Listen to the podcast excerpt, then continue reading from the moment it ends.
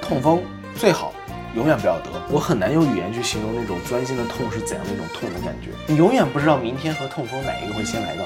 呃痛风很有他的想法，他是一个有想法的人。他拿到这个验血报告单之后，然后说：“你看你的尿酸值有九，哎，你绝对是痛风喽。”然后他就开始问我：“你昨天吃了什么呀？”我说：“鸡辣麻婆豆腐。”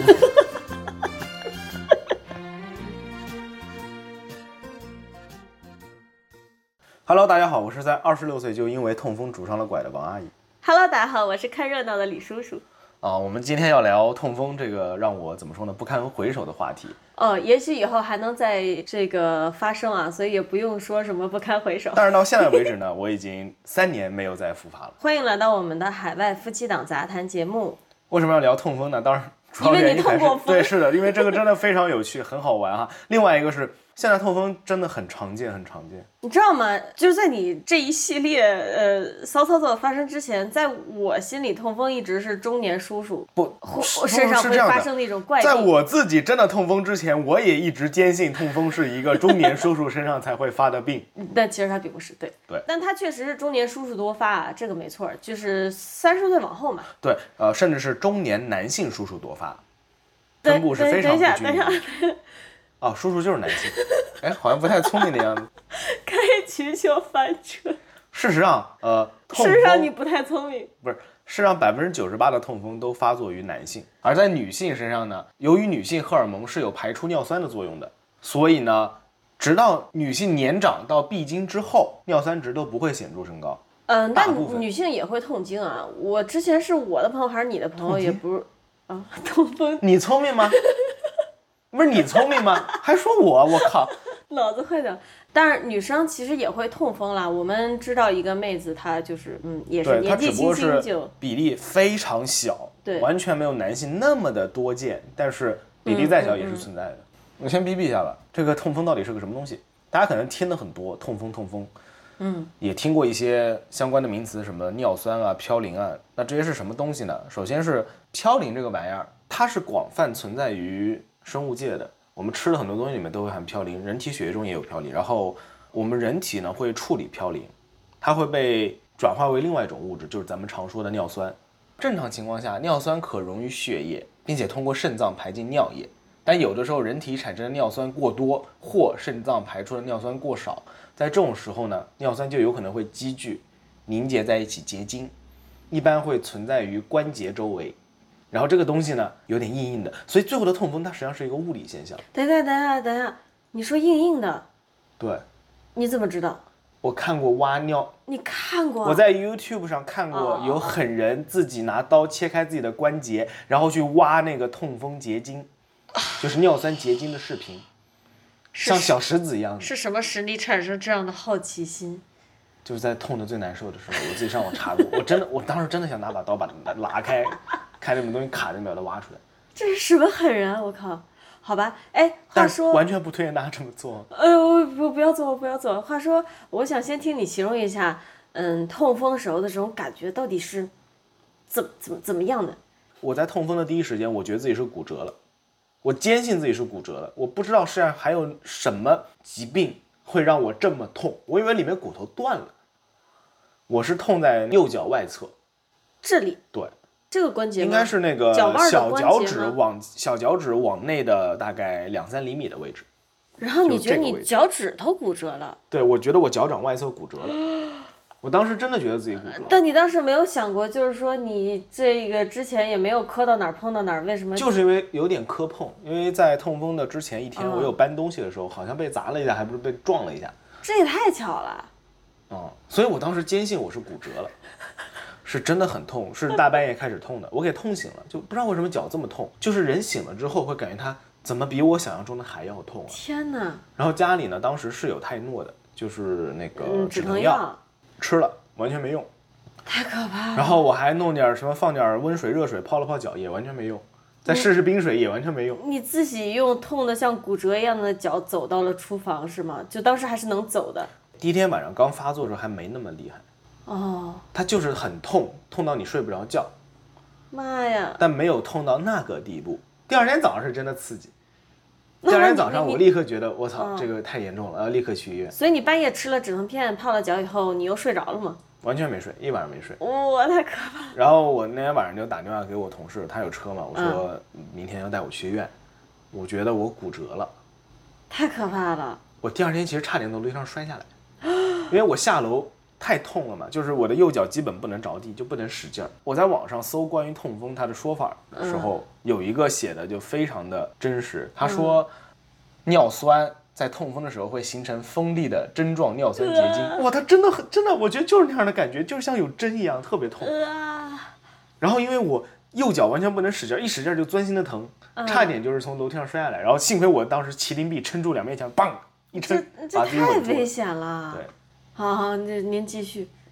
然后我就去医院了嘛。嗯，其实我在去医院之前，我那位老阿叔同事，他已经有猜到丰富的痛风经验，极其丰富。他当时就说：“我觉得你是痛风了。”我说：“不可能，这不是痛风，这是骨折。”他说：“这一定是痛风。”我说：“不可能，他绝对不是 痛风。”然后他也拗不过我，带着我去了医院。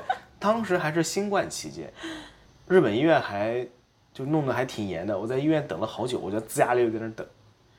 你这位同事，这位老阿叔同事，他怎么说呢？就是在他知道自己这个痛风的各种情况后，有没有控制饮食呢？没有，没有啊，呃所以才会有这么丰富的斗争经验，是不是？？二零年的时候第一次痛风，嗯，到今天这三年间，他又痛了两 次，但是你一次都没痛对 过，我一次没痛过，太好笑因了。为对我来说实在太痛苦了，太痛苦了。后来我去医院嘛，然后医生实际上只问了我几个问题，他就说你这绝对是痛 风，嗯，你看看，你看，我说不可能，不是痛 还风。反驳医生，你我看看，懂我的身体，我要去照 X 光 片。瞎划由于拳，那个时候我其实刚来日太 本，我还没有拿到医保。医生说你没有医保，嗯挺贵的。嗯，我不跟你说啊，我就不，我要照 X 光片。对对对，医你听我说完，医生说你这就是痛风，没有必要花钱再去照个 X 光片。我说不，我这不是痛风，我知道是骨折。我知道啊，你说的不对啊，我不要你说，我要我说对，。是的。然后医生也拗不过我，最后我去莫名其妙拍了个 X 光片，然后医生拿着那张完美的我完美的脚部骨骼说：“ 你看没有骨折吧，这就是痛风。”然后我才，我原来真的痛风，因为我爸也痛风，你懂吗？我觉得我不可能这么早痛风的，我才二十六岁，医生也说我从没见过二十六岁就有痛风的选手。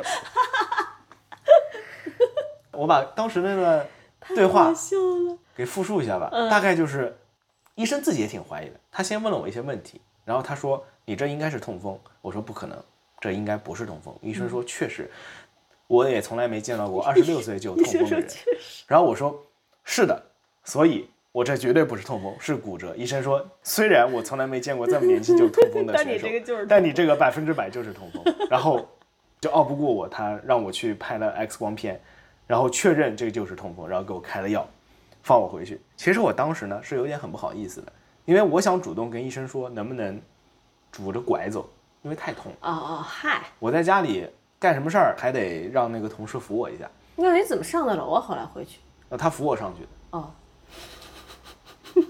医生没有主动提，拄着拐走。我是被我同事扶到外面车上之后，就怎么说呢？实在忍不住了，我说能不能问医院借双拐？啊，好好笑哦。然后，我同事又跑回去帮我借了一双拐出来。然后你回到家以后，就在家里拄拐拄了，其实没干啥事儿，那几天就天天都在家里玩游戏。呃，还嗯，然后医院开的药特别牛逼，中午去医院吃了药，晚上我就能睡着觉。哦，那还蛮好的，嗯，OK。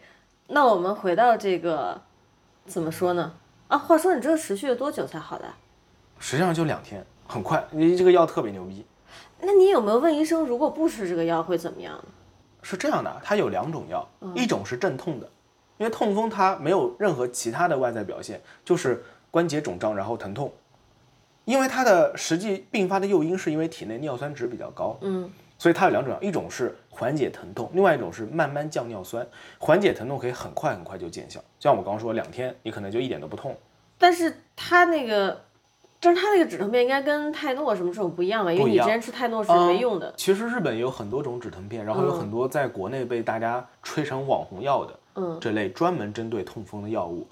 我当时吃的是什么，我说实话都记不得了。但当时医生的解释是，这个东西呢是可以帮助我短暂的提高我身体内就是代谢那个尿酸结晶的能力，可以让我赶紧让关节里面尿酸结晶给融化掉。啊，我想应融该进也血是这液个原理。但是呢，对，由于体内尿酸值依旧很高，嗯，所以它很有可能随时在别的地方再次形成结晶。所以他开了两种药，一种是短暂镇痛的，然后当哦不痛之后呢，要开始吃另外一种药，另外一种药是帮助你人体代谢尿酸的，降低体内的尿酸值。啊，然后呢，这所谓的第二种药就是在国内也很有名的，叫非布司他。好像听过，嗯 嗯，在国内也很有名，很多人就是想要在日本去代购这个药物。啊，你经历了太多啊，对年纪轻轻经历了太多。我当时吃完药到晚上的时候，觉得就是就是天堂，能睡着觉了嘛。我已经一晚上没睡嘛。当时去医院的时候，你知道为什么好多叔叔、中年叔叔就是好像，啊，都得过一次痛风，这么痛了，然后好像还反反复复的去吃那些高嘌呤食物啊，去疯狂的在这个危险边缘试探。我觉得就是因为特效药，可能他们吃了以后就觉得，嗨，痛就痛吧，我照样大鱼大肉，反正我有特效药。是我跟你说，我爸有的时候就是去大吃大喝之前，他先给自己来一片药，他会预超防了，离谱的，他会预判他的预判了。我预但判实际了我上自就己的是预判痛风真的是一种在现代社会越来越常见的病症吧。嗯，因为太多食物容易导致痛风了。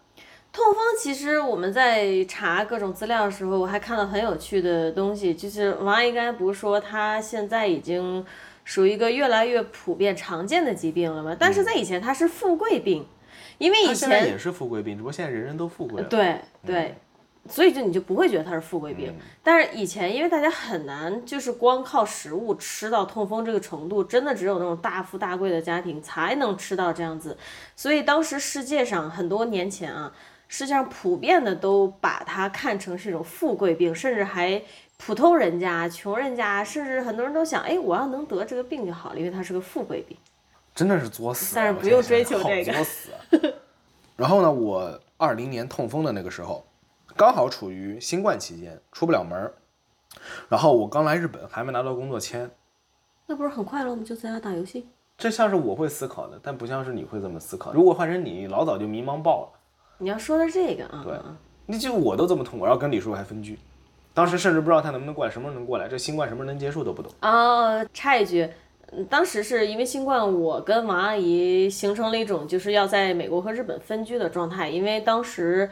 呃世界各国都在封锁嘛，没有办法来回飞，也不发签证。我当时就是卡在美国，没有办法跑到日本来。对，所以不要听李叔说的轻松，实际上换成他，他比我还要崩 溃，就整个人都崩掉了。然后又天天就是大吃大喝，在家里就怎么快乐怎么来，就是啊为了但是让自己多，为了让自己那个大脑多分泌多巴胺，就是乱来了。啊，但是我当时因为在美国的时候，在电话里听到你痛风，我听了还觉得挺乐呵的， 喜闻乐见。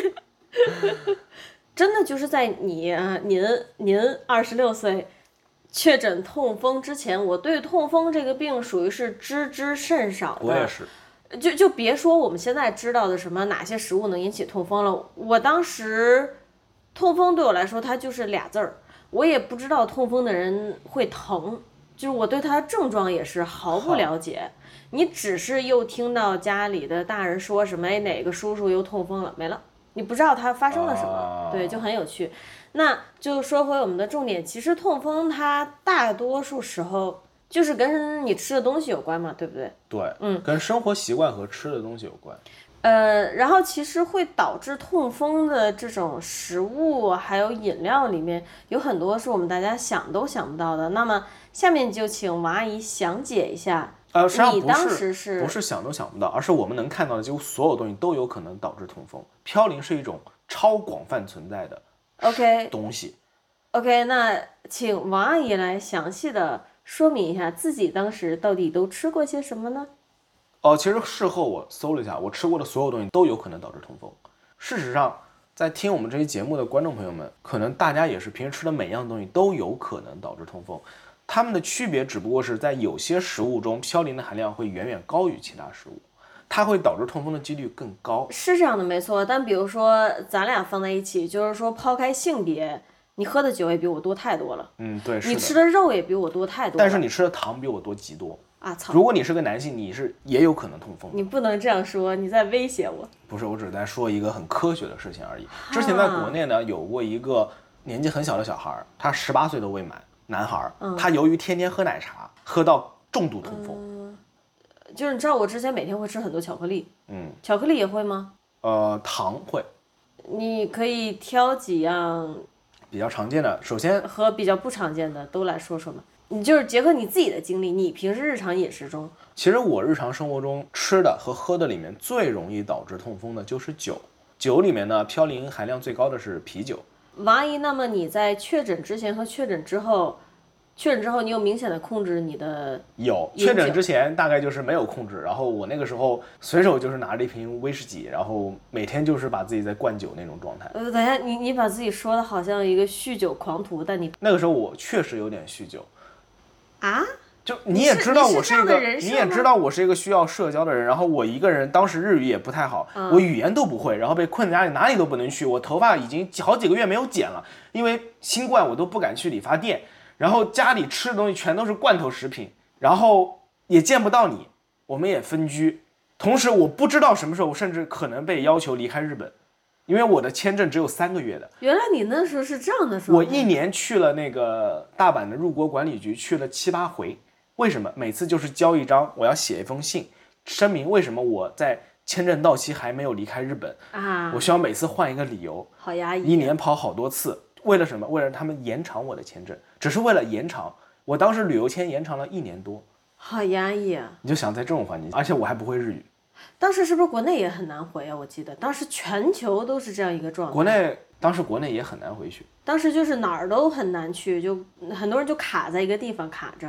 对，就是各种东西都结合在一起，就让我很压抑。我每天就是吃外卖，他好不合你的人设呀！对，因为说实话，二零年的时候，我自己对于新冠也没有那么了解，当时接触到的所有信息都是新冠非常可怕、非常吓人，然后每天都面临着这个家庭群和朋友圈的轰炸，我状态真的很差。哦，我我其实因为你当时也没有跟我说，可能为了不让我也也状态很差，所以你也没有跟我提过太多。今天可能是不，我哦你们可第以一这么次理解，接就触到这是个，就是因为那个时候大吃大喝、大鱼大肉，我需要这些东西让我变得稍微快乐一点，然去后忘痛，记。然后痛风。对，是的，然后痛风，所以我当时痛风之后，不是整个人精神状态更差了吗？能 get 到吧？就为什么会变得更差？我我 虽然我知道，但因为我很难想象你有这样一个人设，所以就还挺好笑的。所以我说，如果把当时那个环环境放到你身上，你可能会比我更崩溃，嗯，对，应因该为会你吧，就甚至你不知道什么时候可能日本政府就不让你待在这儿了。应该会吧。因为嗯、我的当打开我的护照一看，哇，这个人已经他妈的延期滞留了一年 多了，想想觉得离谱哎。呃，我们刚才说到酒类，对吧？嗯酒类比较容易呃引起这个就是酒类的痛风这么说，我们说科学严谨点，酒类的嘌呤体含量相较其他食物要更高一些。然后呢是动物内脏，嗯，对，它的嘌呤体含量也是相较于其他食物更高一点。然后呢是海鲜，同样的海鲜里面最高的几类呢，什么带鱼啊，带鱼是那个飘零的王。对嘌呤的王，它的含量非常高。然后是白子，其实就是海鲜里面的鱼的内脏。然后海鲜里面的鱼的内脏，海鱼的内脏，对，是的，白子实际上是卵巢的，嗯，是鱼的卵巢。然后除此之外还有那个鱼干，日本比较常见的就是安康鱼的干，很好吃，我也很喜欢。除此之外还有什么？还有就是果糖，嗯，各种带甜味的饮料，嗯，基本都是果糖调味的。这是在咱们之前有一期关于糖的，我们是有提过的。这也是我之前有刚刚逼逼到嘛，就是呃，国内有一个小孩儿还没成年，结果就喝喝奶奶茶茶喝到中毒痛风，这个其实就是跟果糖有关。话说我们糖的那期是哪期来着？我不记得，大家有兴趣可以翻好翻像我是们关以往于饮的，食的迷思还是什么，我记不有得可能标题叫什有么，可能嗯但是大部分篇幅都是在讲糖的。我刚刚说那四类呢，就是比较常见的。然后呢，我在痛风之前，几乎所有的坑都踩了个遍。首先，我当时是有点酗酒的，那一两个月之内，几乎每天都是酒不离手。我我我能问一下酗酒的感觉吗？因为据我以前看过的很多文章，他说的酗酒的感觉就是没有一刻是清醒的，啊、是的，脑子全天二十四小时，从起床到睡觉都是懵懵的，是这样的吗？嗯、是的，但喝的不多，但是就是威士忌嘛，这种酒嘛，它就是让你保持有点温温的状态，懵懵的。好吧，然后因为都在叫外卖嘛，所以就是一天三顿小烧烤。我本身就是一个非常喜欢吃内脏的人，啊，对，烧烤也很容易那个什么，什么烧烤、火锅啊，对吧？但你这个吃法明显它就很有问题，又是酒，又嗯对是就所有东西都美凑美到老的一起嗯小烧烤，还有内脏，对吧？听着就很吓人然。后还有一个比较特殊的是辣，但关于这个吃辣，它到底是嘌呤体含量高，还是容易诱发痛风发作，有很多种说法。哦，但确实呢，我在我痛风发作的前一天点了一份超辣麻婆豆腐饭，这个也超好笑。我后来真的觉得，就是因为那个超辣麻婆豆腐饭，它直接诱发了我的痛风。网上有一些说法是说，吃很辣的东西对人体产生极大的刺激，它容易诱使尿酸形成结晶。就是说，你可能尿酸水平值一直都很高，但是它是否会结晶，这是一个玄学。你永远不知道明天和痛风哪一个会先来到，它随时都可能结晶，但也有可能保持一个很高的水平，但是它就是不结晶。啊，因为只有尿酸结晶了，你才会痛，你才会觉得，哎呦，我痛风了。但实际上，由于你尿酸水平一直都很高，你随时都处于一个有可能会结晶的状态。啊，就比如说我那个老阿叔同事，他实际上这几年经常去医院做检查，这他的啊，对他尿酸值一直都很高，但是他犯只犯过两次痛风，哎，话说那天你第一次犯痛风，然后你去到医院，医生有没有让你去检查尿检查酸？高的一匹，对，高的一匹。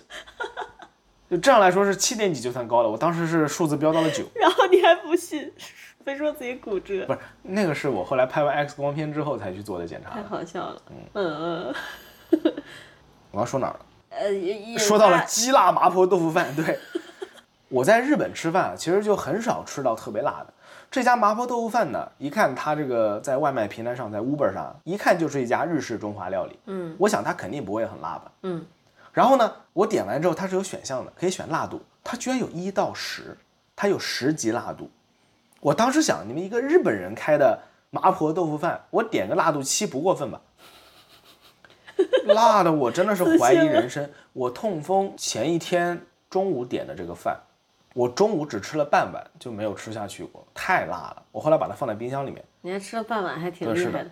晚上我也没吃它。但第二天早上，就是痛风发作的当天早上，我打开冰箱吃早饭的时候，看到这碗麻婆豆腐饭，那一瞬间我就是来自于中国人的这种你是在搞笑吗？自尊心就觉醒了。我说我操他妈的，这碗饭我不能把它倒掉，这倒掉就显得我好弱啊，我要把它给吃下去。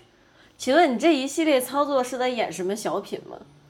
总之就是我后来有努力尝试把它热了吃了一下，然后吃了四分之一，最后还是倒掉了四分之一。震撼我一年。我现在回想一下，包括我当时回想的时候，我都觉得可能那碗鸡辣麻婆豆腐饭是我压倒骆驼的最后一根稻草。你这属于是在叠 buff 吧？你自己是，你能你能想一想吗？你这一系列操作太逗了。但实际上当时医生问我，我觉得更逗啊。嗯，当时我在医院的时候，就是我已经抽完血了嘛，他先是让我去拍了 X 光片，他说你这应该是痛风，你绝对是痛风，你去抽个血吧。然后嗯我抽了血，然后坐在外面等了大概十几分钟，他拿到这个验血报告单之后，然后说你看你尿酸值有九，哎，你绝对是痛风 喽。然后他就开始问我你昨天吃了什么呀？ 我说鸡辣麻婆 豆腐。他哎，话这说个豆子豆制品会引起，也会它是属于嘌呤高还是低的那高一类？都会引起，太多不不，了嗯但确实有嘌呤低的那一、那一部分食品，所以我才问它是嘌呤高还是低。 啊，豆制品属于高的哦。嗯，当时医生就是在问我嘛，医生说豆腐其实就是比较高的，然后医生还说你那个辣吗？我说鸡辣， buff 叠起因为我一开始他问我就是给卡拉，我说就是鸡辣麻婆豆腐饭，他说鸡辣是有多辣？我说就卡拉， 我说我第一天只吃了半碗，早上又吃了四分之一。然后他说嗯，这个辣的也也是的，豆腐也是，对吧？然后他又问我，那你今天中午吃的什么？我说中午吃的是烤牛肝儿。 他说嗯，这个倒也是啊。他又问我，那你、呃、昨天晚上吃什么？我说昨天晚上跟您说了呀，就是鸡辣麻婆豆腐饭呀。 然后他说好好好，那你昨天中午吃的什么？我想了想，昨天中午吃什么？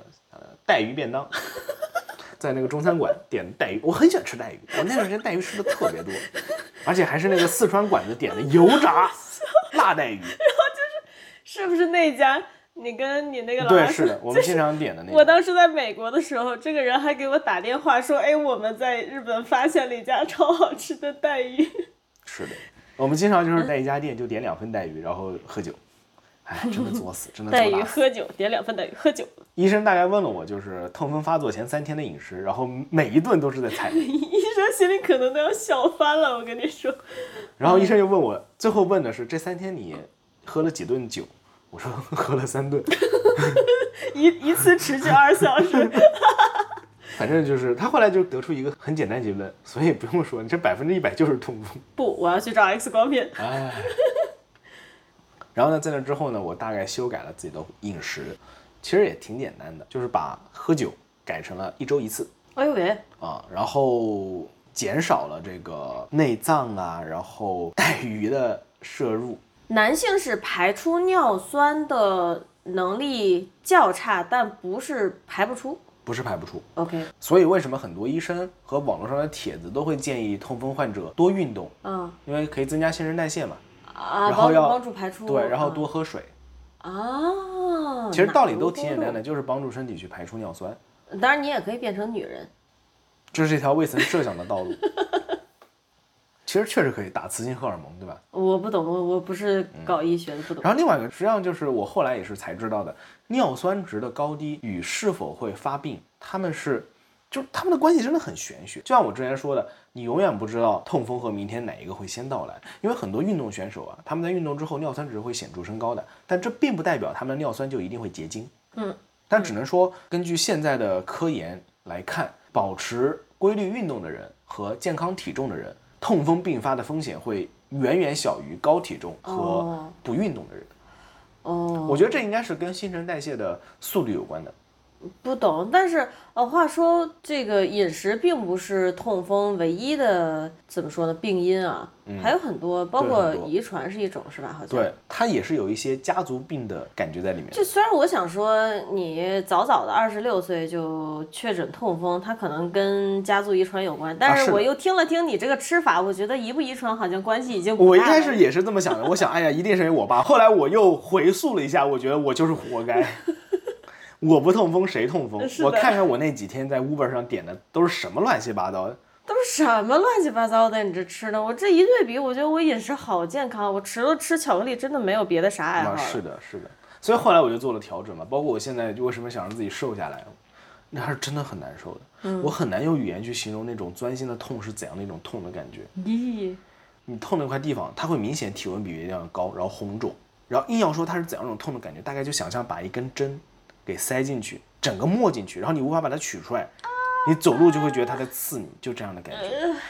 天哪！我在网上甚至看到过一些由于痛风而必须截肢的，因为痛风结晶它是白色的石头嘛，有点像石头一样的，嗯它会挤在关节处。如果它攒的太多，把你关节给挤到变形 了，哪怕这个石头取出来之后，你的关节也无法使用，然后中间这就会有一个空洞哦。这得是到多严重才去就医啊？这我在肯定是得是，嗯，我在 YouTube 上看到过一个英国的患者，妈呀，YouTube 真是好文明。哦，然后我还在 YouTube 上看到一个日本的大爷特别牛逼，就是我之前说的那个自己挖痛风结石，极度血腥，特别暴力，但还有特嗯给别自己爽。打麻药什么没有，他就一边，哎哎呀，哎呀，哎哎哎，就一边叫一边惨叫，一边在给自己挖哎呀，他好屌啊！然后拿个镊子把它给噗夹出来了，等一下， 我我想到一个特别地狱的梗，什么呀？金平糖。操！嗯，就是是是不是京都那边很有名的一种糖，我超爱吃的。我不知道它是不是京都特产，就是就是结晶状的小糖粒儿哦，金平糖，对，是的，长得还挺像的。好地狱啊。嗯，然后另外呢，虽然啊，痛点一般来说都在脚掌的地方。呃，脚掌外侧那边的关节，我不知道为什么，可能是由于人他体的嗯他物们理结说的好构像。是那个四肢末端，手上也有可能，是不是？对，但是根据我周围呢，就是痛风经验极其丰富的中老年人所说，如果你的痛风都发在手指上了，你基本没没救了，就是就是你的痛风水平已经太夸张了。啊，对，我靠！好嗯一般都是吓发人啊在脚掌，也许是由于人体的物理学结构吧，导致它最容易在脚掌的位置，特别是脚掌外侧的位置形成结晶。呃其实今天我们一开始聊这话题的时候，我以为它会是一个很搞笑的节目，然后聊聊发现它好地狱啊！我靠，那确实有点低，但是好吓人啊！但也能很搞笑的。我就见到过很多很多嗯由于痛风而导致的莫名其妙的搞笑和乌龙类的事件。哦，比如说我那位痛风经验极其丰富的日本同事，他之前有一次去泰国出差的时候，由于 被客人请吃了太多海鲜，他自己吃的也很爽，他他反正就他是不会控制自己的嘛。在上飞机之前痛风发作，上了飞机又下来了，啊啊太痛了，啊！然后在然后呢泰国又住了一晚上，稍微缓解一点，吃了点药，第啊，他二自己天带才着走。药呢。对，啊，他很懂自己嘛。啊，我跟你说，我当时痛风的时候，他就他跟我说的，说一会儿啊，你跟医生说你特别痛，一般他给你开个什么一个礼拜的药，你跟他说我想要两个礼拜的药， 你就跟他说我来医院非常不方便。我说需要这么多药，他说不是的，你一般吃三粒就好了。然后我问他那为什么要这么多药，他说你留着呀，万一以后我们要用呢。太过分了，过分了。而且而且我不是说嘛，我实际上吃了两三天的药，脚就不痛了嘛。然后过了大概两个多礼拜去复诊，他还让我跟医生说，我还觉得还有一点点痛，能不能再开一个礼拜的药？好深呀！那药片还留在公司里，啊，你看看你们，看看你们啊，这么疼还要有备无患，离谱。然后菲布斯他就是那个降低尿酸值的药，它在国内似乎非常有人气。我很多我爸的朋友都会托他来日本的时候，能不能弄点菲布斯他回去，有备无患。但这个药我后来上网搜了呀，也挺有趣的。这个药它他在国内不能买吗？还是这样的，我以前一直以为在国内没得买，只有台湾产。嗯啊，对不起，台湾是中国地部的，我向大家道歉。只有中国台湾省产的，然后还有日本，它原原产地在日本哈、但是我后来看了一下，一九年的帖子有说这个药在国内其实也能买得到，只不过要比日本要贵很多，应该是不进医保还是怎样？啊，所以大家想在日本代购还是有原因的，它确实贵对哈，。但是呢，就前几年还有很多朋友托我在日本带这个药回去，嗯，我也不知道。图便宜呗。有很多种说法，还有一种说法是国内的这个菲布斯他好像是仿制的，可能病人不太相信，我也不知道。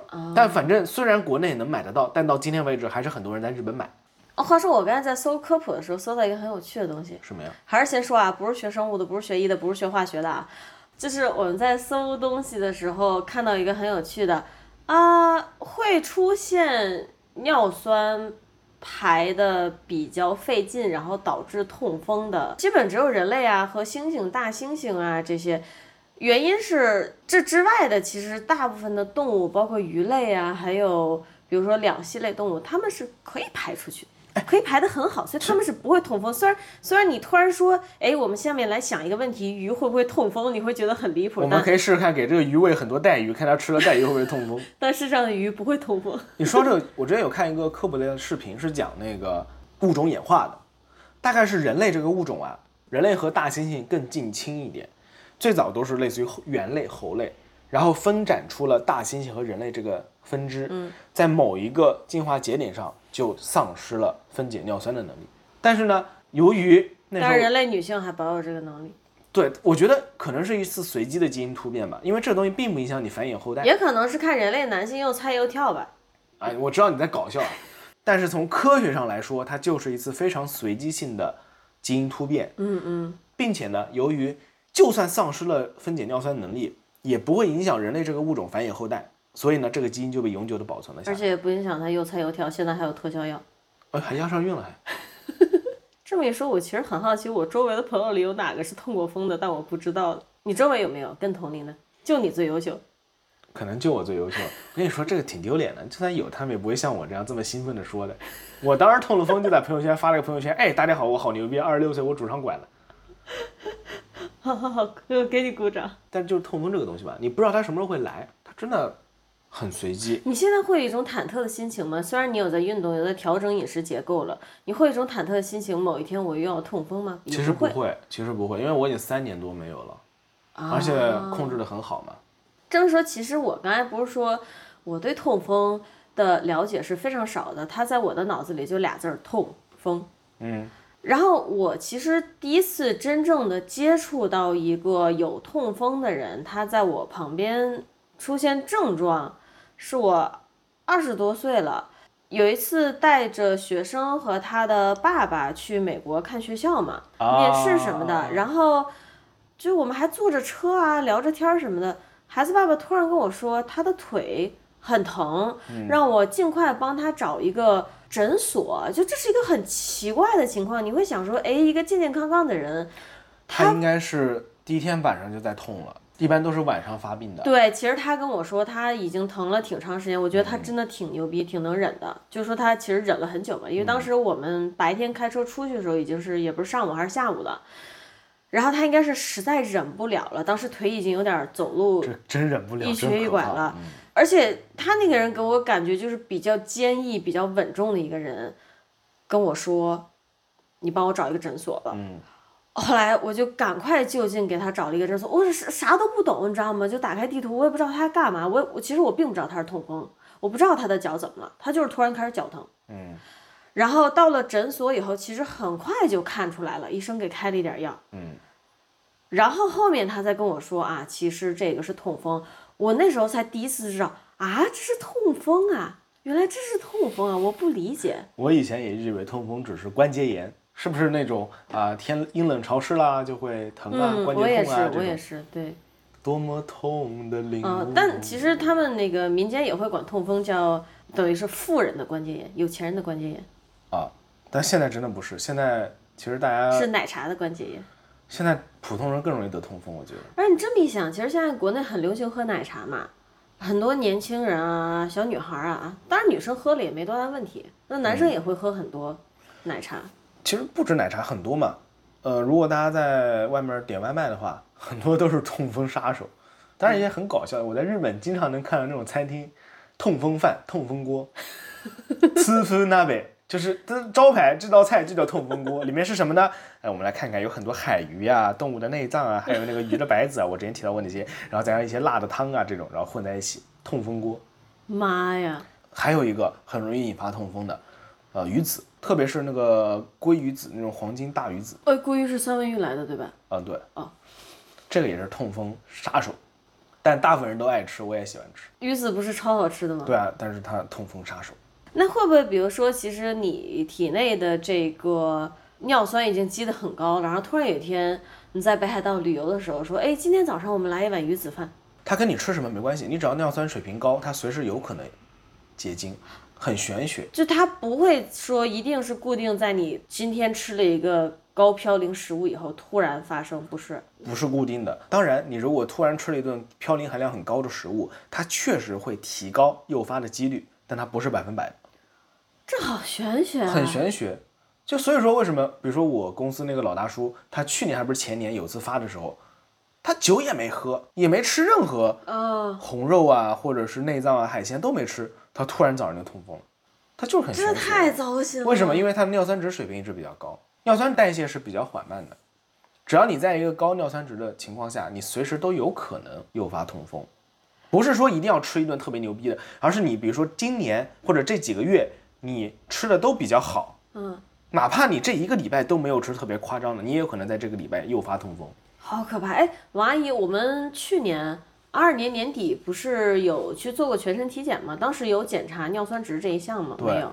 有有有有有，只要做血检都会看，哦，我能问一下你当时的尿酸值是你还就记挺得正吗？常的，偏高啊，但还是挺正常的。那再问一个问题，就是说，如果你通过调节饮食，然后少饮酒这些的，呃让你的尿酸值确实维持在一个稳定的阶段，而不是高阶段，那它其实就不太有可能，是的，痛如果风你对吧如果一个人尿酸值一直都比较它低，确实是低的，那就对，安全。但也不是百分之百的哦，呃，因为它是一个结晶嘛，如果就就很难说，就很难说，好玄学，但是概率会低非常非常多，几乎就不可能。好有趣，痛风之玄学。嗯，但是呢，实际上人在运动的时候，尿酸值是会升高的。之前那个我家人有一次来这边玩儿，就是因为他突然的痛风，然后后面的计划全部打乱掉。这么说，我要加一句，呃就跟你这个，还有我刚才说那个学生家长，他到美国以后突然痛风有关。呃如果知道自己痛风呢，就带点药，因为其实如果你在外国临时发生痛风的情况，还是挺麻烦的。确实，首先行程会被打乱，虽然我觉得这种东西应该非常少见啊，但确实，如果你在外国病发了，行程就乱了，这一天基本就废了。还有就是，很多人他到外国旅游，其实不会特意去买保险什么的嘛。看一次没有保险还挺贵的，比如说当时那个学生家长就是在没有保险的情况下去医院看医生，然后开药，我记得也花了二百多美金呢，嗯这不便宜的。 美国急诊特别贵，但是怎么说呢？就好像那句老话说啊，淹死的都是会游泳的。是 的，每一个多发痛风的人都认为自己很了解痛 风，都认为自己能控制自己的身体。这嗯，怎么说呢，就是嗯，你还记得吗？上一次我爸过来日本玩的时候，我们那天晚上去吃烤串儿，大家都很喜欢吃鸡皮，所以我们点了好几串鸡皮。他还说没事儿，他说他今天来吃饭之前 吃药了，对他吃了一片药片，他觉得他能掌控他的痛风。可是他每次都会提前吃药哎，所以这个玩意儿也是药不能控制的，就是也是随缘。你比如说，你吃了药控制自己的尿酸水平，让它稍微低一点，嗯，但它百分之三十也有可能发，百分之五十也有可能发。你的尿酸值是七的时候有可能会发，好好笑尿。酸值是九这么高的时候也有可能会发。也有可你能原来不是发九，你把它控制到了七，但是运气不好，你就是发了呀，谁知道呢？我爸当时就是的。然后那天就是啤酒喝喝啊，然后鸡皮吃吃。我说实哎话，我觉得他吃的不算多，因为根据我在二零年的时候我那种吃法，他那个一点都不算多。结果第二天还是瘸了。而且他还吃了药呢，对， 但是真的有点好笑。这个东西啊，它最讨厌的就是你无法预测，它不像别的病有比较明晰的逻辑线。痛风不是的，痛嗯风除非你把自己打造成一个清修的铁人，让自己平时吃的极度干净，让自己的尿酸就是这么低。也但不凡用你吧，吃点好的，很有可能你就处于这个危险地也带。不用吧，我感觉我平时也是想吃什么就吃什么，还是抛开性别不谈啊。我觉得哪怕我是作为男性，我的饮食还算比较不容易引起痛风的哎。是的，嗯，但如果你你看我天天吃泡面，你就不一样。哦，泡面也会啊，泡面很夸张，是里面的面饼还是油炸面汤面 饼？因为盐分很高，很呃不止盐分，反正乱七八糟，油脂肪也很高。就怎么说呢？如果想要真的是按照 网络上的那些痛风，这个不要吃哦，那个不要吃哦，感觉就什么都不能吃了。痛风就是这样一种东西，它是有生活性疾病，就很难很难很难控制它的，非常困难。但其实你也是可以控制。为什么它在古代是富贵病？为什么古代大部分人吃不到痛风？因为大家就只是可能你要知道，古代人粗粮加菜，很除少了吃肉。除了粗粮加菜，还有重体力劳动，嗯嗯嗯，还有运动，但这个对现代人来说就是很困难嘛。对，这倒是，这也是很有趣的。嗯嗯，这么一说啊，还是很有趣的一点就是，其实会引起这个痛风的高嘌呤食物中，还有一种就是汽水儿，里面带玉米糖浆，是玉米糖浆嘛？对，为什么说这个痛风它是一个很玄学的玩意儿？是因为我在美国的那个姐姐，白人，嗯，她从小就是以苏打水，不是苏打水，饮料水代替白水，一直喝那是到了现在姐姐五十多岁。哦，对，她是女性，不能忘记性别。好有趣，她是就女像性。我之前说的，百分之九十八的痛风患者都是男性。九十八，这是个什么概念？九十八有，九点十八，我操，九十八哎，干了吧，有真的点是。好玩了， 就好笑起来了。所以甚至我跟我的，这也差的太离谱了。对所以你要是这么喝，我觉得你能把自己喝死，天天就是哦饮料水代替白水，就是肥成一头猪喽。但她一点事儿都没有。是呀、丢，所以说我我们刚刚不是说到我们有个共同的朋友，一个女孩子，她也痛风嘛。我把这嗯哎那个是事喝儿，酒喝出来的吧？对，她是喝酒喝太多。我把这个事儿告诉那个我周围的这些痛风大家族的老阿叔们，大家都说我在吹牛逼，说不可能的痛风，他们都认为痛风是不可能出现在女性女群体性，里因为他们周围可能真的没有一个女性是对他们周围可能有得了痛风一嗯一百多个痛风的老阿叔，但对一个妹妹都没有。对，好神奇。而且我们说的那个痛风的朋友，那位女性朋友，她也很年轻啊。总之，这就是一个这么玄学的东西。在接下来啊，我要给大家一个建议，希望这个建议啊，听众朋友们永远都不会使用得到，是关于用药物来控制痛风的。为什么呢？因为我刚刚有说过，比如像菲布斯他这类日本药物嘛，在国内人气很火。嗯，但是呢，由于这类都是处方药，国内的病人呢拿到药物，他其实并不能获得来自医生的一手资讯，啊告诉啊你应该怎么吃。就是没有医嘱。对，因为实际上有很多种药物嘛，就类似于控制尿酸值的药物，如果吃得太快或者没有遵医嘱，反而有可能会诱发痛风。嗯为什么呢？因为尿酸值降得太快，也有可能引起这个急性结晶反应。这这是什么魔鬼疾病吗？对，是的，降得太快也不行。呃痛风很有他的想法，他是一个有想法的人。它其实原理还挺简单的，挺物理的，就是物理上的结晶，有一块东西堵在那边，你就开始痛了。对，但什么时候结晶得看他的想嗯法。对，是的，人家有自己的想法。我有知道，就是国内的老阿叔家里的朋友，嗯，因为吃药方式不对，反而诱发了痛风。你说的是吃的针对痛风的药物，对，吃的方式日不本的对网红药，离谱。降尿酸的网红药，所以其实针对痛风这个话题，最好的还是注意运动、注意饮食就好了。其实真的只要适当的控制饮食就可以了。但是呢，哎，我就觉得很难。要说到我们之前有一期做到中国的酒桌文化嘛，嗯其实大部分我认识的中老年阿叔，他们难以控制自己的痛风，就是因为难以摆脱这样的环境，不得不喝酒，不得不大鱼大肉。但我想到，其实痛风这个东西，它是不是说等这些叔叔们再老一点儿，退休了以后能脱离酒桌环境了？他一旦脱离了，是不是这个病也不会这就是另外一种没说完没法了，是吧？痛风最好永远不要得，一得就如果发病过一次，后面复发的可能性会大幅度提升。又玄学又来了。对，玄学又来了。就比如说我爸，他虽然已经在控制饮食了，也瘦了不少了，喝酒说实话也少了不少了，但是呢，吃两块鸡皮又发了对啊，是啊，啊，好玄学！对，就很难。这个病真的人类很难 处理，我觉得是人类之大敌。这么一想，我突然想到一件超搞笑的事情，可能真的有点搞笑。女性不是会痛经吗？嗯，对，痛经不是每个人都会痛的，你像我就是从来没有痛经过。你我这是来什么看破了上帝造人的秘密吗？我来大姨妈是没有感觉的。嗯，然后就是说，有的女的会痛经，有的男的会痛风。哦，是的，我虽然这个挺魔鬼我的，也但觉得是挺魔鬼的。很怪。我觉得最后吧，给大家一些小小的生活类的建议。说实话，都是一些老生常谈的东西。如果大家没有患过，或者说没有发过痛风的话，只要控制自己的饮酒量，不要每顿像我当时那样每顿都踩雷，其实就 OK 的。能做到每顿都踩雷也挺厉害。我也觉得我挺牛逼的，而且医生只问了我前三天的食物。我当时想想，我前一个月似乎都在每天都踩雷。而且在日本这种其实大家吃带鱼吃的不是很多的地方，你居然还有一顿踩中了带鱼，我也是很钦佩的。我当时就找到一家中餐馆，只有他做带鱼，我就天天点。然后呢，一定要维持一个比较好的运动习惯，最重要的还有就是多喝水。哦，嗯，我觉得只要能做到这些，其实不用特别担心。你说这些不是对所有东西都适用吗？对啊，是啊，所以我刚刚就说这有点老生常谈，就是都是些屁话。喝水、运动、吃草嘛。呃，不能什么草都吃哦，有些草还不是哦，比如说像什么那个菠菜啊、菜花啊这种，也是属于呃嘌呤质含量相对较高的东西。豆腐也是，菜花儿，奶油菜花儿那个菜花儿还是呃花椰菜 broccoli 啊，花椰菜。对，话说，王阿姨，哦绿色的那个叫花椰菜，白色的那个叫 cauliflower，草，它中文叫什么来着？花菜。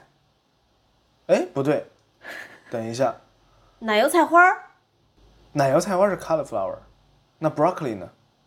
对不起，花大椰家，花椰菜。我操，我都不会说中文了，真的就是离开国内太久了，很多东西我都中文都讲不会了。对不起，跑个题啊，你刚刚讲到这个花椰菜的时候，我脑子第一反应的是 broccoli，啊，龙龙珠那是 broccoli。就是说，想从饮食上去避免摄入过高的嘌呤，实际上是比较困难的。但是呢，很容易就能做到的就是少吃外卖，尽量自己烹饪。这样的话，可以有效的控制它加入的调料也好、油脂也好这些东西。我觉得最后还是希望大家永远都不要痛风发作吧，因为真的发作完了之后，总觉得人就生活在阴影里了。如果不像我这样，就是完全改变自己的生活习惯，总觉得我可能一辈子无法摆脱这种阴影。你不知道它什么时候会来攻击你，然后真的痛得很难受，很难受，生活都无法自理的。所以你说那么多得痛风的人，反反复复的在他边缘试探，是是不是真的就是犯病犯太多次了以后？不是不是不是，还是我之前说的，就是无法脱离那样的生活环境，我觉得这只是一部分呀。是吗？你像你你们公司那个老阿叔，其实他可以脱离，啊也确实也有，嗯。是呀。但是我认识的中国的很多老阿叔，单纯的就是无法脱离这样的环境而已。哦、o k 在结束之前，我再插一句，我们的频道呢，从上一期开始会改为两周一更新，也就是说月初的周一会更新一次，然后这个月中间的周一会更新一次，因为我们两个最近其他的琐事比较多啊，比较忙。嗯，那咱们这期节目差不多就到这里为止啦，感谢大家的收听，不要忘了点赞、订阅、关注、转发咱们的节目。那咱们就下期再见喽，拜拜拜拜